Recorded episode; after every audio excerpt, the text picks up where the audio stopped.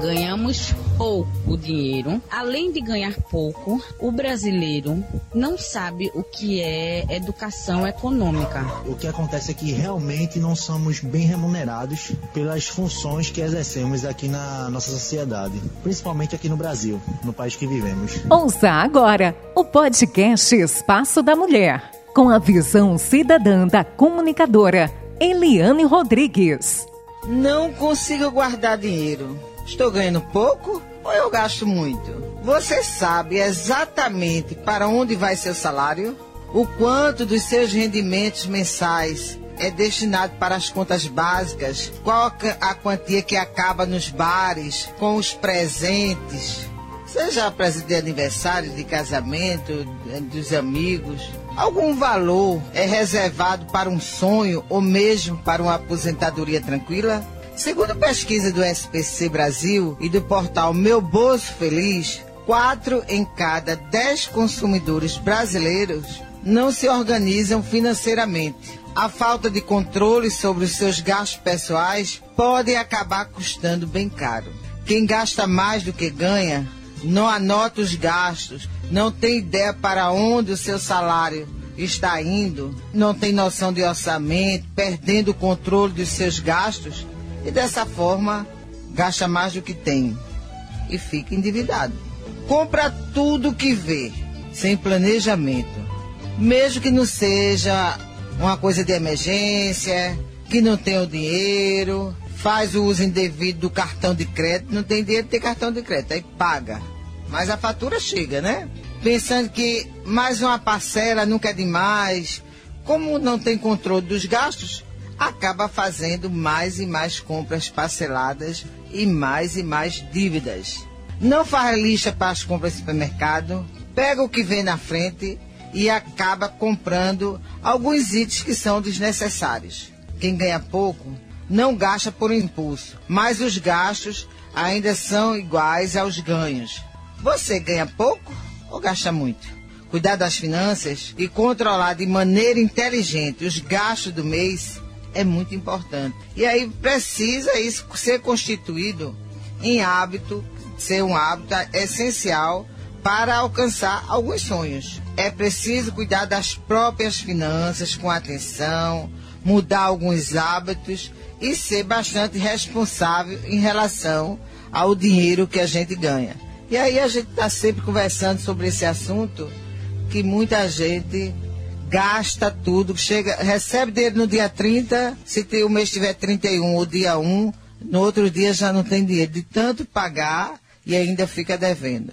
Aí começa a dar beliscão em azulejo. Eu quero ver quem belisca azulejo. E a gente vai conversar agora com uma contadora. Você está ganhando pouco ou está gastando muito? Lívia Vilar Lemos, mestre em contabilidade e atualmente está cursando doutorado em contabilidade. Toda a sua formação é na Universidade Federal de Pernambuco. Também é professora da UPE aqui em Nazaré da Mata, no curso tecnológico de gestão em logística.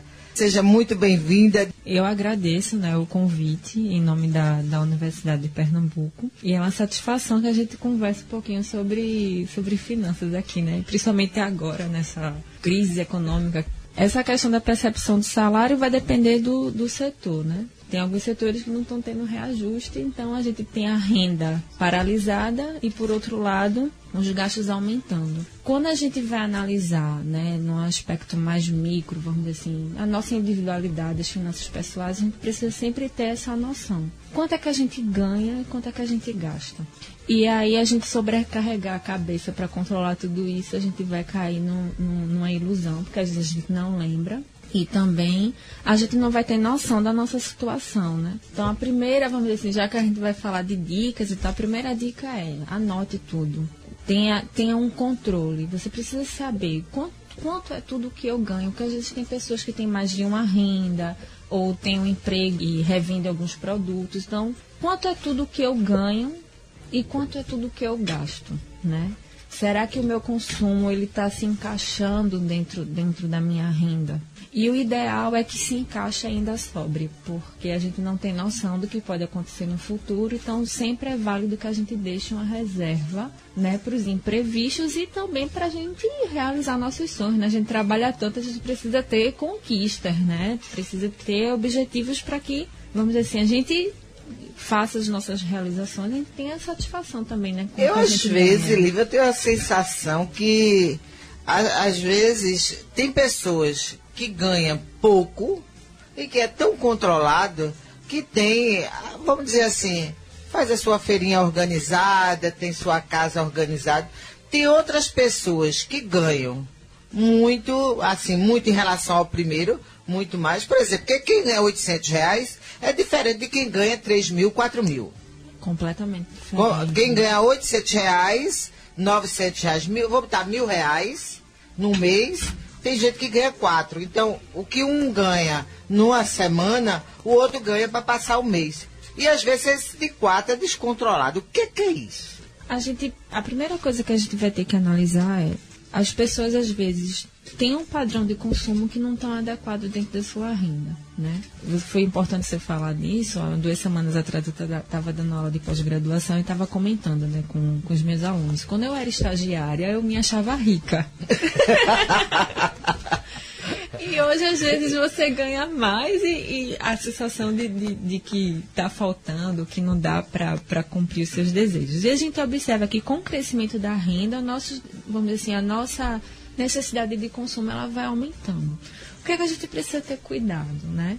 Que isso é uma coisa natural, você vai atrás de conforto, você vai atrás de melhoria, que eu acho que isso são sentimentos saudáveis para a gente ter, né?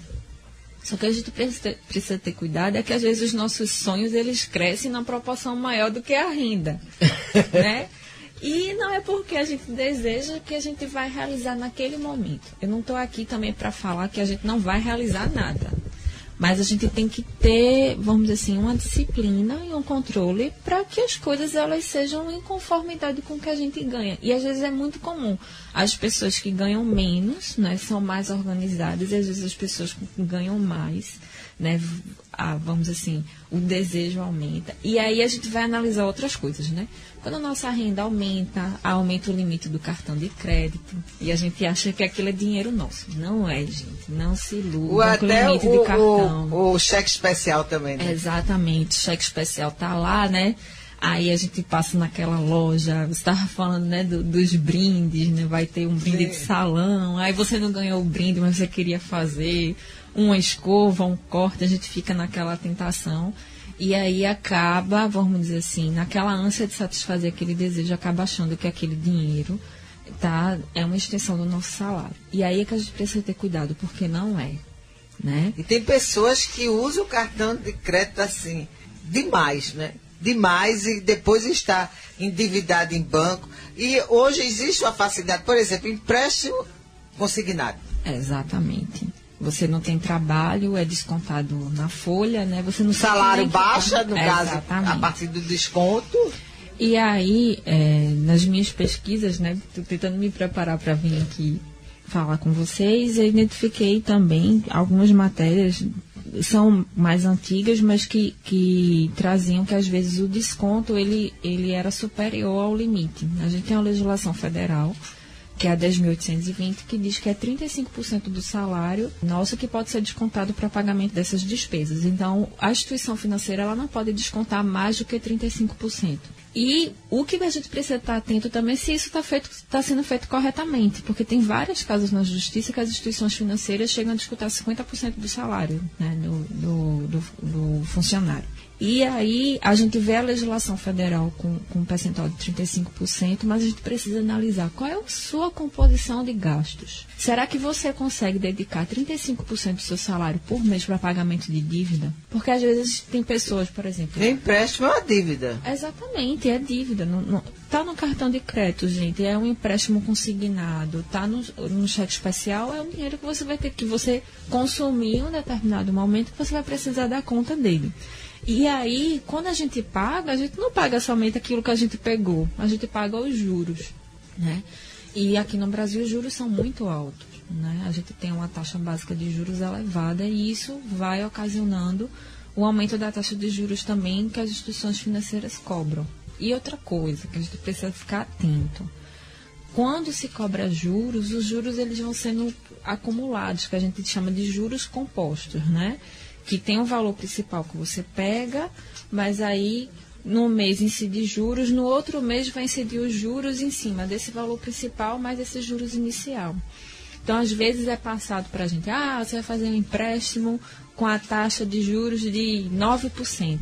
Mas quando a gente vai ver, às vezes tem algum desconto de taxa que é normal das instituições financeiras e aí o, o custo efetivo do empréstimo ele é maior, porque a taxa de juros que realmente incide, ela é maior. Por exemplo, você pega um empréstimo, às vezes tem algumas taxas que se cobra que tira do valor do principal. Então você está pegando o líquido vamos dizer assim, você fez um empréstimo de mil reais, mas líquido entrou na sua conta 900, porque esses 100 reais foi dedicado à taxa. Só que você tem que se lembrar que você está pagando, você está recebendo é. 900, mas está pagando juros em cima de mil. Então, isso na prática é uma taxa de juros maior do que aquilo que foi acordado no contrato, né? E isso é uma prática normal do mercado. Então, a gente precisa ter atenção nessas questões também. Às vezes as pessoas também fazem gastos desnecessários. Exatamente. A gente tem que entender, né? O que é necessário o que é supérfluo e o que é desejo. E essa questão de você ter mais um item ou não, a gente vai ter que casar muito com o momento que a gente vive. Explica um pouquinho para o nosso público, né? O que é supérfluo e o que é desejo.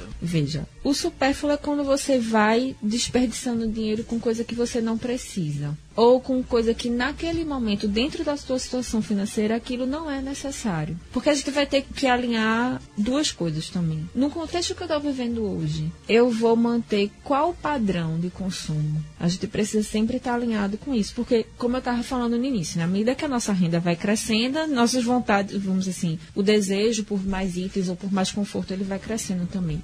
Mas quando isso muda, né? A gente está acostumado com o padrão, mas aconteceu algum fato, a gente, sei lá, alguém perdeu emprego, a empresa está perdendo faturamento e a gente sente aquele baque. Ou seja, nós estamos no conforto de uma situação, mas que não está se encaixando mais dentro daquilo que a gente está vivendo. Lívia, e às vezes acontece muito de as pessoas terem o sonho, o desejo, mas não quer abrir mão de comprar o supérfluo, né? Exatamente. E a gente vai olhar o desejo como algo às vezes maior do que a gente pode ter naquele momento, mas que não é impossível. Essa é uma questão de organização, de você ter metas e ir atrás dessas metas. Por exemplo, se eu quero comprar o meu primeiro carro e aí eu identifiquei lá o valor que está em 30 mil reais, vamos dizer assim, e eu só tenho na poupança 15.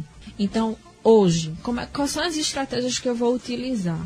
Eu fiz o meu orçamento, espremi, né, e vi que eu consigo juntar mil reais por mês. Então, vamos dizer assim, se a gente manter essa poupança mensal, em 15 meses você está com dinheiro de comprar o carro.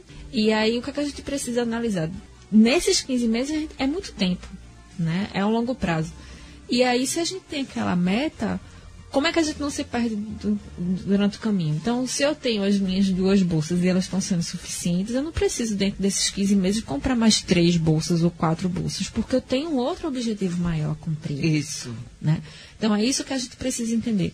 Ou então, olha, eu consigo comprar mais uma bolsa sem comprometer aquele meu objetivo. Então, você precisa estar se analisando tempo a tempo. Você precisa ter claramente quais são os seus objetivos. Em quanto tempo a gente vai atingir esses objetivos? Qual é o prazo, né? Que a gente vai ter e aí traçar estratégias.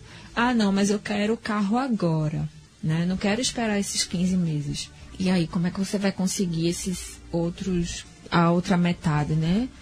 os 15 mil, vou pegar um empréstimo, aí eu vou, vou perguntar para você. O empréstimo vai te conceder o carro agora, mas ele vai ter, às vezes, um custo maior, porque vai ter juros em cima disso. Então, é, a gente precisa estar atento a isso. Lívia, muito obrigado pela sua participação. Quero agradecer de coração a sua participação, desejar muito sucesso. Tem uma mensagem, não somente minha, né, mas dos outros colegas do curso de logística. A gente está de portas abertas, tá? Quando precisar, precisar discutir alguma coisa, chama a gente, é um prazer vir para cá. Passo da Mulher vai ficando por aqui. Fique com Deus, que nós estamos indo com ele. Tchau, tchau. Você ouviu o podcast Espaço da Mulher, com a visão cidadã da comunicadora Eliane Rodrigues. Uma realização da AMUNAM, Associação das Mulheres de Nazaré da Mata.